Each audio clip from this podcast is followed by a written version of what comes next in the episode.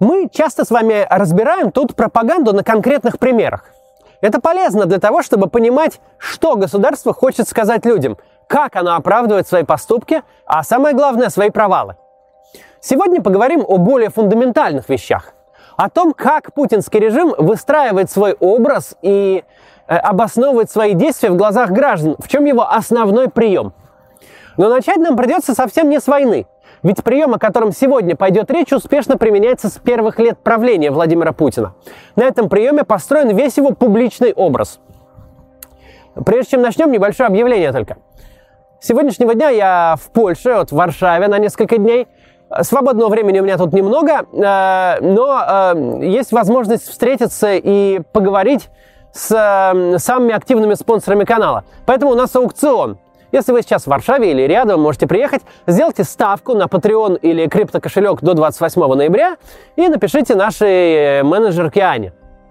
Ссылка будет под видео и описание, что это именно за аукцион, тоже под видео. С автором самой большой ставки мы встретимся за ужином, заодно я там подпишу книгу, и вы ее получите.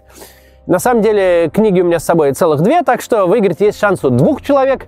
А всем, кто сделает перевод от 200 евро, мы пришлем книжку из Москвы посылкой, ну, без подписи. Все, теперь начинаем.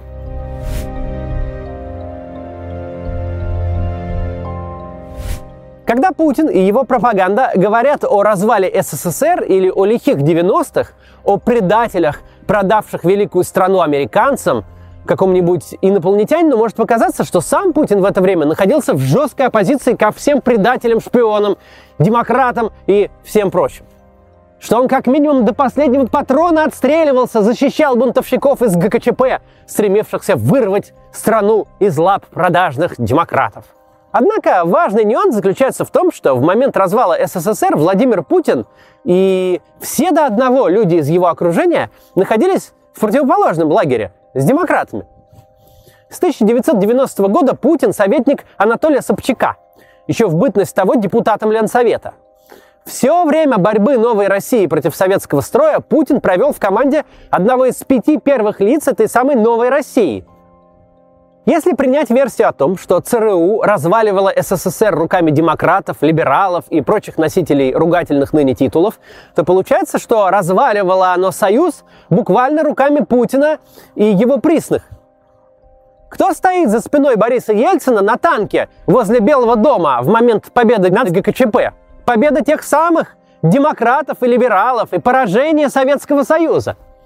Там, за Ельцином, стоит Виктор Золотов, ныне глава самой важной силовой компоненты режима – Росгвардии.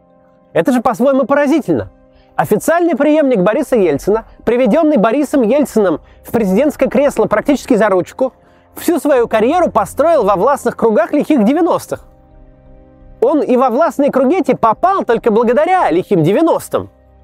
Он был посажен на пост президента руками тех самых либералов, рыночников, демократов и просто врагов нынешних России. И вот спустя годы он уже не часть этих 90-х, не сотрудник питерской мэрии в тот самый период, когда за слияние криминала и власти в городе его окрестили бандитским Петербургом. Нет, он теперь борец с лихими 90-ми, антагонист той эпохи. Именно этот нюанс радикально отличает пропаганду путинского режима от всего, что мы видели в советской тоталитарной модели.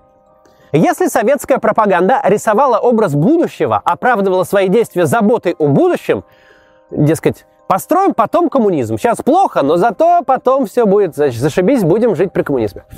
То весь смысл пропаганды путинской – это переписывание прошлого, подмена наших воспоминаний. Пропаганда не говорит, мы сделаем, мы хотим, мы будем, мы придем куда-то. Она вообще не использует глаголы в будущем времени. Она говорит, мы всегда хотели, мы всегда делали, мы где-то были. Кажется, что это мелочь и не стоит внимания, но на самом деле изумительно, насколько это эффективный прием, как успешно людям подменяют то, что они видели своими глазами, на то, что им сказал телевизор задним числом. И кажется, что память действительно меняется – причем, как я сейчас покажу, совсем не обязательно быть сторонником власти для того, чтобы эта подмена памяти с вами случилась. Оппоненты имеют те же самые ложные воспоминания. Канонический пример этой истории – это Крым и Донбасс. Среди тех, кто знает, что именно Россия развязала и вела войну, что Кремль создал виртуальное образование ДНР и ЛНР, вполне живет себе миф об особом положении этих территорий. О том, что Донецкая и Луганская области в Украине всегда стояли каким-то особняком, примерно как в России Национальной Республики Кавказа. Типа вот вроде как они внутри, но на самом деле не совсем. Что Донбасс всегда образовывал какую-то отдельную сущность со своей традицией, особо близкой к России. Но это ведь не так вообще. Феномен Донбасса образовался просто потому, что пророссийским наемникам удалось захватить администрации Донецка и Луганска. А администрации Харькова, Сум и Одессы не удалось. На какие бы объективные данные мы не смотрели, на результаты выборов, политическую культуру, общественное настроение до 2014 года, Донецк и Луганск не образуют никакой отдельной сущности. Они ведут себя точно так же, как все прочие регионы Востока и Юго-Востока Украины. Ни в России, ни в Украине никакого отдельного Донбасса, никакого народа Донбасса никогда не существовало.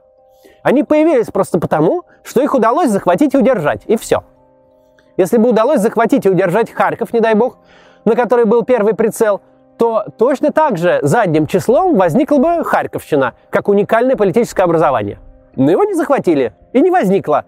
А с Донецком, с Луганском вот возникло. Всегда была огромная политическая разница между Восточной и Западной Украиной, но никогда не существовало Донбасса как отдельной проблемы, как отдельной темы для разговора. Все его упоминания начинаются с конца весны 2014 года. А нам теперь кажется, что так было всегда, что это обсуждалось задолго до, что это действительно был какой-то отдельный кусок, где жили какие-то отдельные люди. Про Крым мы в этом контексте уже рассказывали. Как сторонники, так и оппоненты режима думают, две совершенно вымышленные мысли. Мысль о том, что россияне э, спать и есть не могли, как мечтали вернуть Крым, и мысль о том, что крымчане всегда хотели в Россию. И то, и другое полная нелепица, совершенная неправда. Не существовавшая ни для самого Крыма, ни для России тема. Однако это стало совершенно общим местом. Даже радикальные оппоненты Путина, говоря о том, что аннексия Крыма была незаконной и несправедливой, обязательно добавляют, но крымчане объективно хотели быть с Россией что совершенно не так. Эти два примера очень хорошо нам показывают, как работает подмена памяти с, ну, с помощью нынешней пропаганды. Это одна из ее целей. Вот мы все, в общем-то, даже противники Путина уверены, что было не так, как было на самом деле.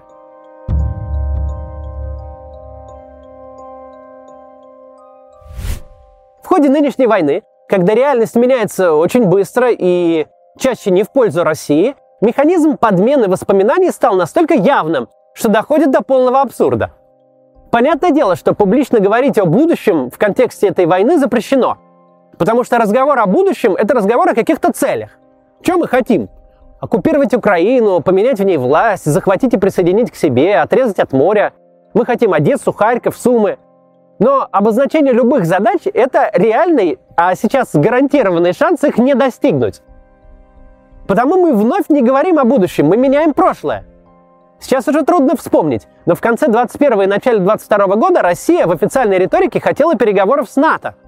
От НАТО требовалось сократиться до границ 97 года, вывести американские войска из Европы, отказаться от любых дальнейших планов по расширению и вообще держаться подальше от России и ее интересов. Но из-за развязанной войны граница НАТО с Россией выросла почти на полторы тысячи километров как никогда прежде в результате присоединения Финляндии к Североатлантическому альянсу. Вступление Финляндии в НАТО, удлинение границы практически так же, как если бы к НАТО присоединилась Украина, не вызвало вообще никакой реакции. Помните, было такое подлетное время ракет? Не помните? И никто не помнит. А всего 10 месяцев назад это словосочетание было самым главным оборотом пропаганды. Все говорили про подлетное время – Почти все 20 путинских лет тему расширения НАТО на восток склоняли через слово. Почти полгода до войны от нее буквально спасу не было. Вот проблем в стране других нет, кроме расширения НАТО. Сейчас это самое НАТО может дострелить до Питера почти что из рогатки. Но это не проблема, ведь совершенно все, что говорилось до войны, стерто из памяти. Причем для всех. Если историю про денацификацию и демилитаризацию еще кто-то способен вспомнить, то вот эту тему которая занимала собой все информационное поле несколько месяцев, не вспоминаем в своих роликах даже мы. Вот я уверен, что вы ее забыли. Какое там подлетное время?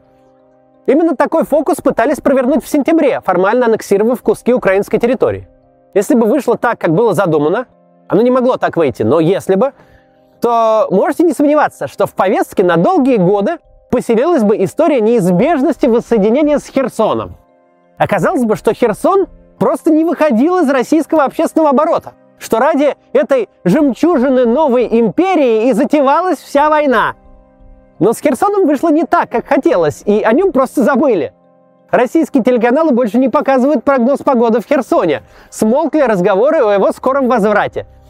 И вы удивитесь, с какой скоростью Херсон будет вытеснен как из списка тем, так и из памяти. Вы просто не вспомните, что когда-то такой вопрос вообще стоял. Как подлетное время будет. Сегодня пропаганда поставлена в позу Винни-Пуха в норе кролика. Ставить цели нельзя, потому что их не достичь.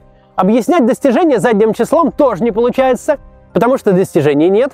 Ну и получается, что разговоры приобретают форму э, религиозной проповеди. Теперь официальная версия в эфирах у того же Владимира Соловьева, собственно, как и у всех обер-пропагандистов, заключается в том, что Россия ведет религиозную войну с Западом. Задним числом выясняется, что нападение на Украину и ужесточение закона о запрете пропаганды ЛГБТ – это две части одного замысла. Как вообще одно можно связать с другим? Это другой вопрос. Но смена повестки очень важная.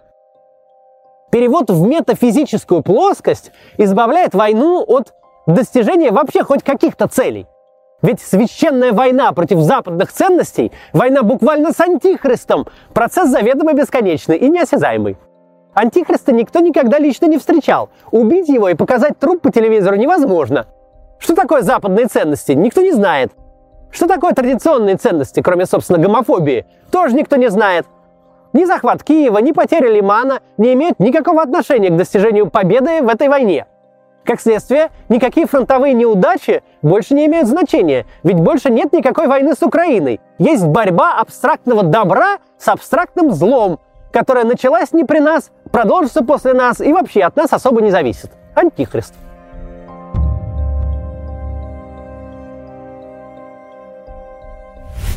Основная задача режима сейчас, когда стало ясно, что ни победы, ни конца, ни края войны не будет, э, встроить эту войну в повседневность.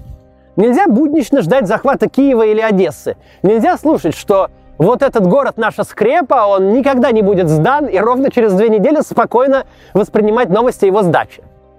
Зато цивилизационная война с Западом и вторжение в Украину лишь как эпизод глобального противостояния может идти всегда и не обязательно должна приносить какие-то плоды. Мы всегда воевали с ними.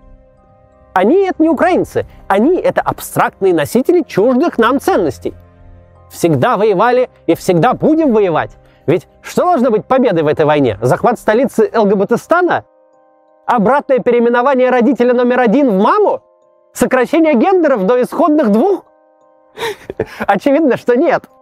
Просто эта война была всегда и будет всегда. Эта война не началась 24 февраля. Это не катастрофа, это наша повседневность. Ну да, люди умирают, но всегда же умирали. Раньше от водки и на дорогах, а теперь на войне. Ничего страшного. Это не Оруэлл с его 1984 Война – это не мир. Война – это просто норма. Гибель людей – это норма. Происходящее вокруг вас каждый день – норма. Режим понял, что ситуацию он не переломит. И актуальная задача пропаганды теперь задним числом нормализовать происходящее. Перевести все в ту плоскость, где конец и победа просто не существуют – надо сказать, это довольно эффективная тактика, потому что привычное воспринимается как нормальное и безопасное. Чем дольше идет война, тем она привычнее, тем сложнее представить, что было когда-то до военное время и что оно было реальным. Даже сейчас, время до 24 февраля, когда войны не было, а Икея и Эхо Москвы были, видится каким-то сном. Пропаганда будет радостно на этом паразитировать. Да не было вообще никакого довоенного времени, всегда была война. Всегда за призыв к миру грозил уголовный срок. Всегда наша страна убивала и отправляла людей на смерть десятками и сотнями тысяч. У этого не было начала и не будет конца. Надо просто привыкнуть. Согласитесь, что эта мысль выглядит ужасно, но вообще-то работает. Легко написать аналитический ролик с рассуждениями о том, когда и как это закончится, но представьте себе мир, в котором это закончилось. Бесконечно трудно это сделать. Кажется, что мира без большой войны с Украиной никогда не было. И его наступление теперь кажется чистой фантазией. Но не может же завтра взять и стать хорошо. Но надо помнить, что это не так. Что пропаганда самым бесстыжим образом паразитирует на базовых свойствах нашей психики. Что всего лишь год назад этого ужаса не было.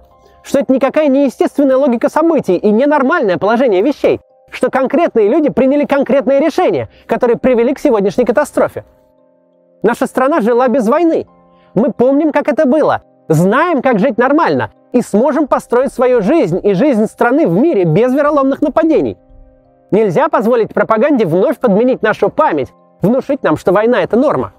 Насколько бы легкой э, и, и соблазнительной дорогой это для нас самих бы не казалось.